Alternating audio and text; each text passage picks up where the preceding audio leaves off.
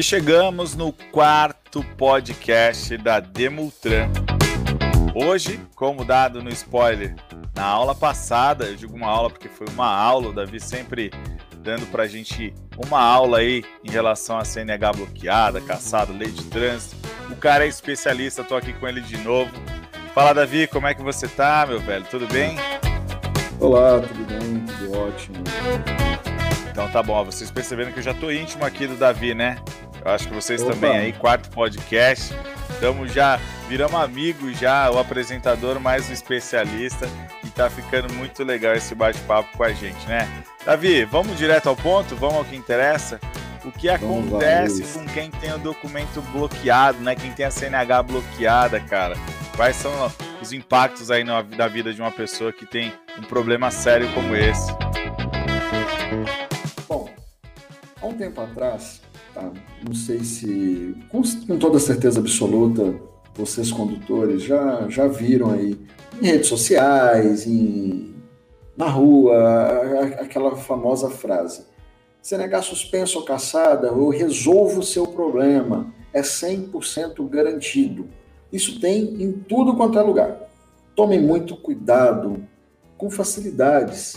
Tomem muito cuidado com essas falsas promessas, com essas falsas garantias. Por quê?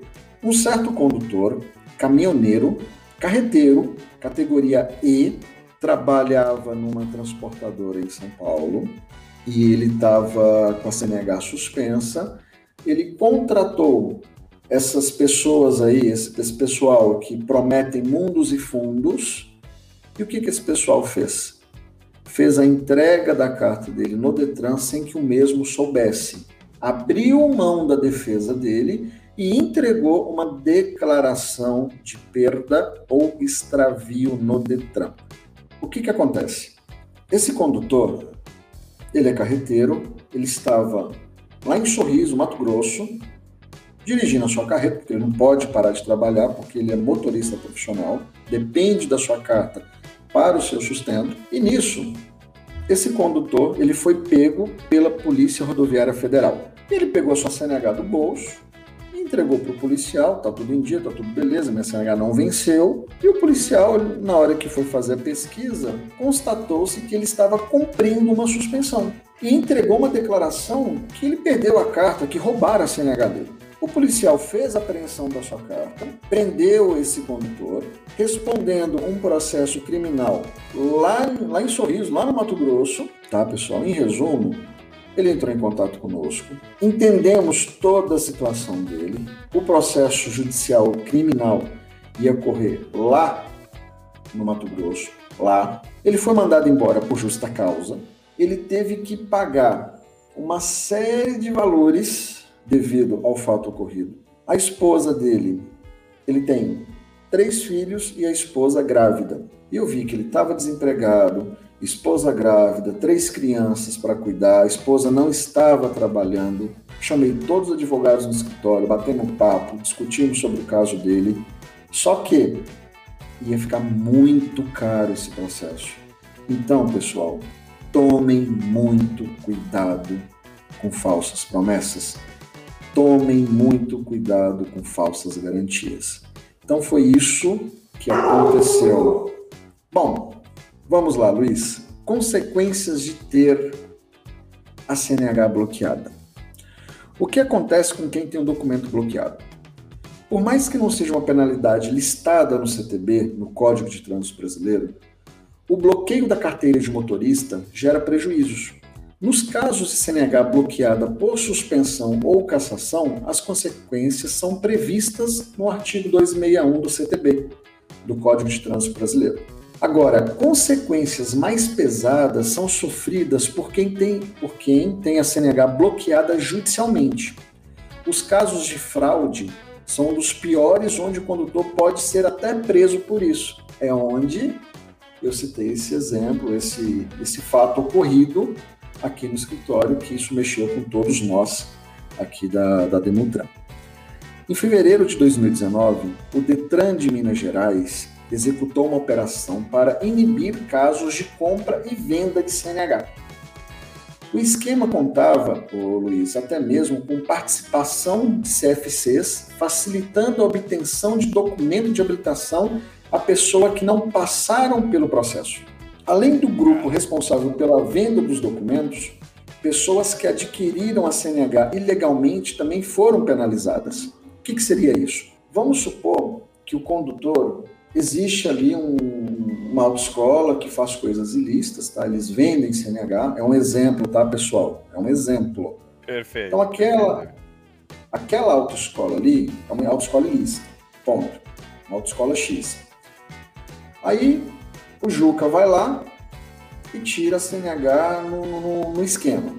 E o João viu a autoescola, foi lá, perguntou aquela coisa toda, gostou do preço, gostou de tudo e tirou a sua CNH normalmente.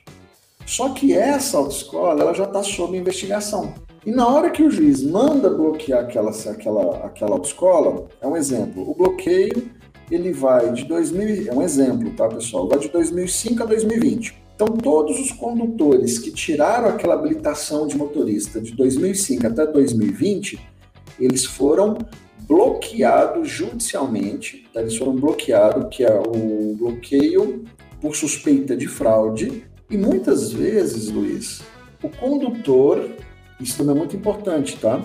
O condutor que tirou aquela CNH normalmente dentro da lei, muitas vezes uma pessoa, uma pessoa leiga, uma pessoa que não tem muitas informações, não sabe quais são os próximos passos, ele vai na autoescola, ele tenta é, reverter aquela situação e a autoescola começa a garantir aquilo, garantir aquilo, ele acaba nunca regularizando aquele bloqueio que ele tirou a CNH normalmente, só que ele não presta as informações para o Detran, então subentende-se, quem não deve não tem, que ele não se pronunciou, ele não relatou que de fato ele tirou a habilitação normalmente, ele responde um processo criminal.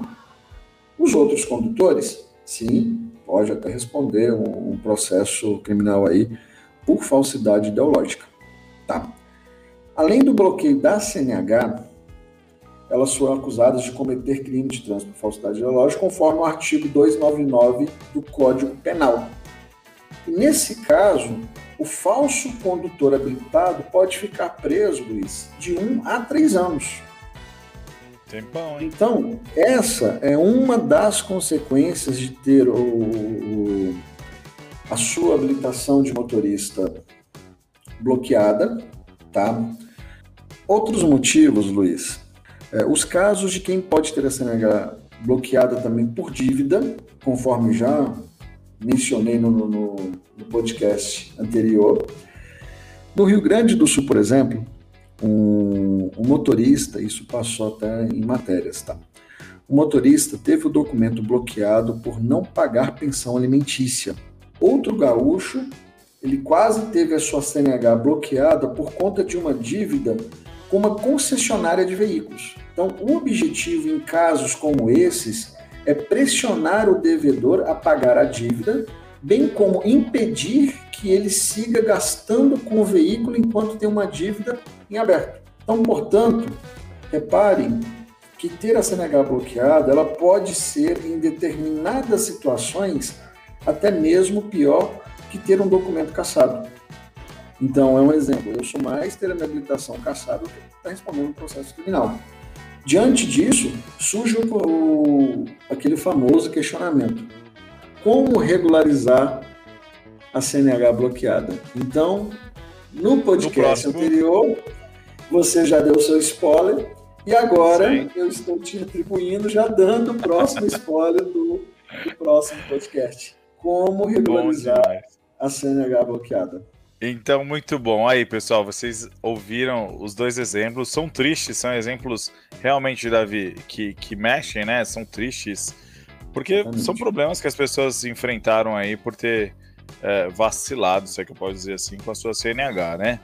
Então uhum. não percam o próximo podcast com o Davi Freitas, o nosso especialista em leis de trânsito aqui da Demultran, porque a gente vai ter mais um bom bate-papo e dessa vez vocês vão aprender, né, como regularizar a CNH de vocês. Se ainda assim vocês não conseguirem com a aula que ele vai dar, eu recomendo a Demutran. Vão atrás da Demutran, batam na porta do Davi, da Pamela e façam eles correrem atrás disso tudo para vocês, não é isso, Davi? Tudo dentro da lei, nada de jeitinho brasileiro, nada de esqueminha. Vocês, condutores, estarão totalmente amparados dentro da lei. Muito bem, Davi. Pessoal, então a gente encerra mais um podcast da Demutran. Sigam a gente nos canais, deixa lá o seu like e se inscreve no canal. Participa. Manda para a gente também pessoal. suas perguntas, mandem o seu, os seus questionamentos, digam, Davi, preciso aprender a fazer isso aqui, ou Davi, fale daquilo ali, e manda para Demutran, que a gente vai dar essa atençãozinha, o Davi vai fazer um, um podcast exclusivo para responder a pergunta de quem manda para a gente, e a gente aproveita e dá o nome deles aqui, né, Davi? Isso mesmo, será um grande, um grande prazer atender todos vocês. Qualquer dúvidas, estaremos sempre à disposição e será uma, uma satisfação muito grande responder a todos vocês. Eu sou o Luiz Fernando, este foi o Davi Freitas, nosso especialista em leis de trânsito. Eu deixo meu abraço, um abraço para todos e até a próxima.